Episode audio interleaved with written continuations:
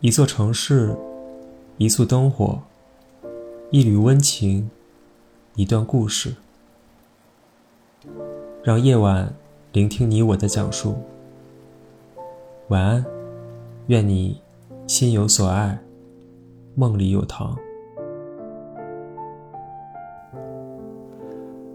三三，我的小船已泊到曾家河，在几百只大船中间，这只船。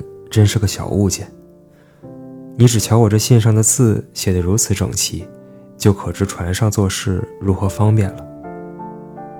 我这时倚在枕头旁告你一切，一面写字，一面听到小表滴滴答答，且听到隔船有人说话，岸上则有狗叫着。我心中很快乐，因为我能够安静同你来说话。说到快乐时，我有点不足了，因为一切纵妙不可言，缺少个你还不成的。我要你，要你同我两人来到这小船上，才有意思。我感觉得到，我的船是在轻轻的、轻轻的在摇动，这正同摇篮一样，把人摇得安眠。梦也十分和平，我不想就睡。我应当痴痴的坐在这小船舱中，且温习你给我的一切好处。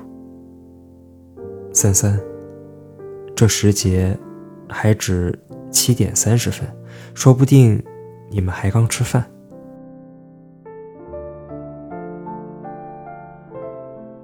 我除了夸奖这条河水以外，真似乎无话可说了。你来吧，梦里尽管来吧。我先不是说冷吗？放心，我不冷的。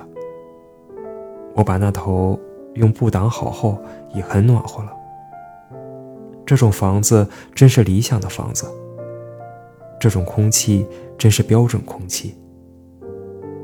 可惜的很，你不来同我在一处。